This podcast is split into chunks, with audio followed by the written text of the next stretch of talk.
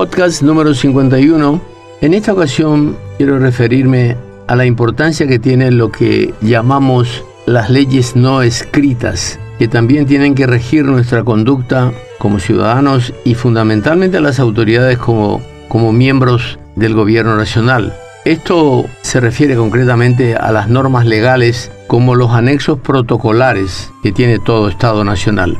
La Constitución Nacional rige la acción del gobierno, un instrumento que en teoría al menos prevé todas las contingencias de su actuación, en la que debe prevalecer la virtud, las conveniencias de los ciudadanos, su protección y seguridad, para todo lo cual se norma igualmente el funcionamiento de las instituciones, se establecen los instrumentos de control, la acción de la policía, la defensa nacional, entre otros cometidos, así como se tipifican los hechos que se evaden de las normas y de la misma manera los mecanismos que establecen las penas en cada caso.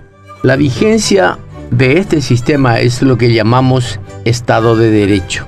Pero no todo está completamente previsto, aunque el criterio jurídico tiende a emular lo que es correcto y observar al menos cuando no se pueda señalar como falta o delito las cosas que están de acuerdo con las normas generales. Una fuente de conocimiento, aunque no demasiado frecuente ni frecuentemente atendida, son los otros recursos ajenos a la educación convencional que todas las sociedades tienen a su disposición.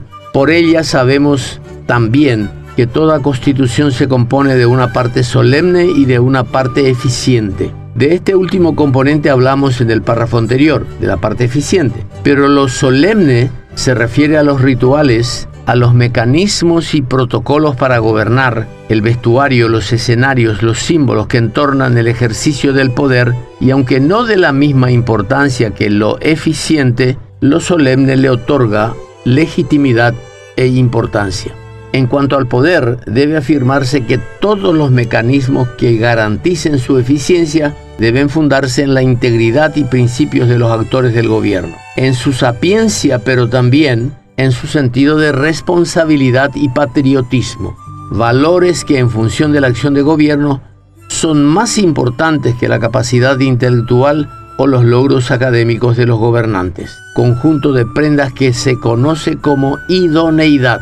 Pero reiteramos que lo solemne otorga legitimidad e importancia a la parte eficiente, pues el ritual prestigia la acción, le concede categoría y convicción, además de reforzar la identidad y el orgullo de pertenencia de los ciudadanos y para lo cual se han creado símbolos, cantos, banderas, con la manifestación de sus tradiciones en una ordenada parafernalia compuesta de escenografía, vestuarios y protocolos para la conmemoración.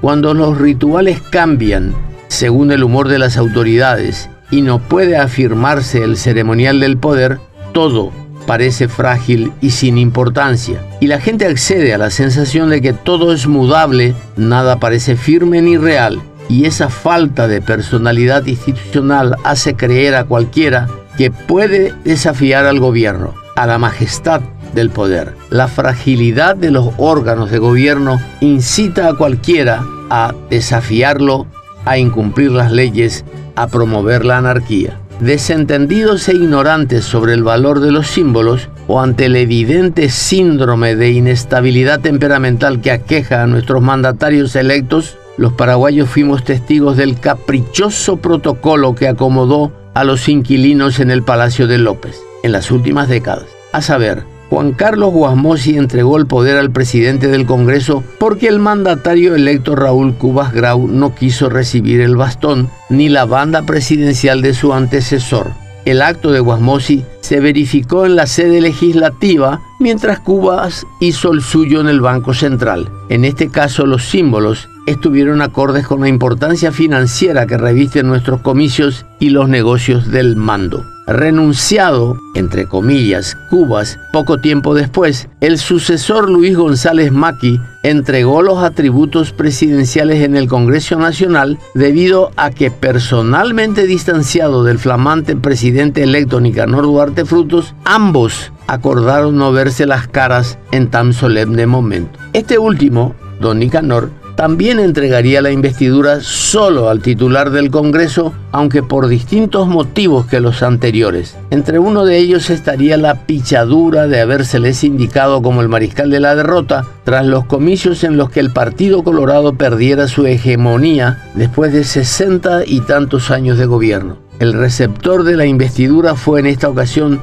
el ex obispo Fernando Lugo Méndez, líder de una extraña coalición de centro, de izquierda y derecha, pero pretendiendo demostrar tal vez la afinidad indumentaria con sus colegas del bloque bolivariano, Lugo decidió inventarse un traje para la ocasión y se presentó a recibir los atributos del mando con pantalón gris y sandalia franciscana sin medias, camisa blanca de opoí con cuello mao, sin saco ni corbata. ¿Era el traje típico paraguayo? No. El modelo de referencia fue aparentemente el Mariscal López, pero este usaba una casaca de hilo crudo, no blanco, sin cuello. Mao no había nacido todavía.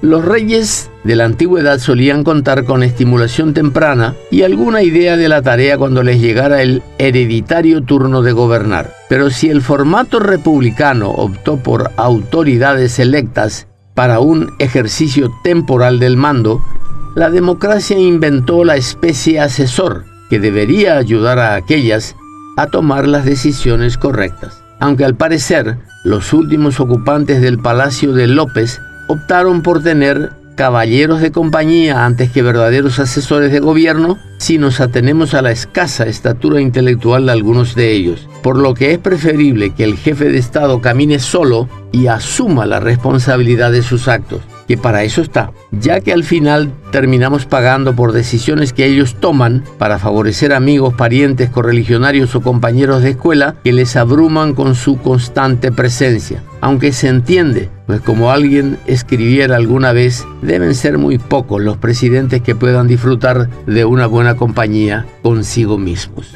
Como ejemplo de protocolos afirmados y trascendentes, el mundo fue testigo, por ejemplo, de las exequias de la reina Isabel de Gran Bretaña. Así veíamos sobre el féretro la bandera del reino que es la misma de hace miles de años, un cojín púrpura con la corona encima y un ramo de flores blancas. Todo un compendio de símbolos en el cometido de dar magnificencia y esplendor al acto. Una apuesta teatral precisa, sencilla, pero vistosa y de gran calidad estética y emotiva.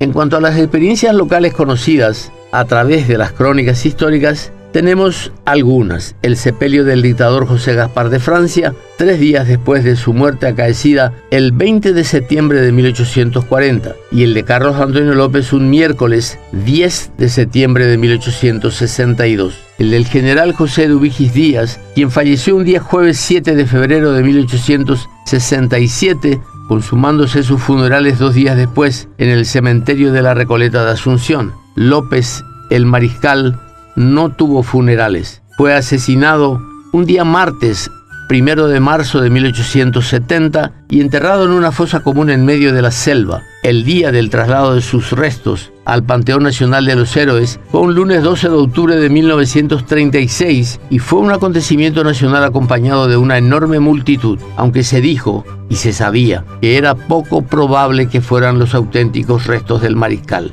En oposición a los mencionados, los funerales de Blajaray fueron multitudinarios. El joven periodista falleció como consecuencia de un disparo de arma de fuego durante una fiesta en Villa Ayes el 18 de diciembre de 1899. El desenlace fatal se produjo en la media tarde del día siguiente, apagándose la vida de una de las más promisorias luces intelectuales del Paraguay en toda su historia. A su muerte, Garay no estaba en cargo público alguno, pero a partir de 21 años cumplidos fue director de correos, funcionario del Ministerio de Hacienda, además de haber sido enviado en una misión diplomática para investigar los archivos históricos paraguayos en Europa. Al momento de su muerte no representaba ninguna función oficial, pero como demostración de la tremenda conciencia de pérdida con que la ciudadanía paraguaya enfrentó la noticia de su muerte, la capilla ardiente instalada en su domicilio se convirtió en pocas horas en un convocante sitio de veneración popular y durante el acompañamiento para el sepelio del día siguiente, el gentío forcejeó por el privilegio de cargar el féretro, aunque fuera por unos metros, en el corto trayecto de dos cuadras desde la casa mortuoria hasta la calle Estrella, donde esperaban todos los tranvías disponibles para la conducción del ataúd y a sus acompañantes hasta el cementerio de la Recoleta. Cuatro décadas más tarde, los funerales del general José Félix Estigarribia, ascendido muerte a mariscal, se realizaron dos días después de su fallecimiento acaecido, un sábado 7 de septiembre de 1940. También fue un auto emotivo y multitudinario. Menos de cinco años después, fallecía doña Berta Machaín de Guanes, madrina de guerra y de horas difíciles. Contaba con 81 años de edad. Su féretro fue llevado en andas por los excombatientes como también se disputaron ese mismo honor jefes y oficiales protagonistas de la reciente guerra del Chaco. Mientras el presidente Higinio Morínigo se sumaba al duelo decretado y le dispensaba a doña Berta honores de general de brigada, único caso de semejante honor concedido a una mujer en toda la historia del Paraguay.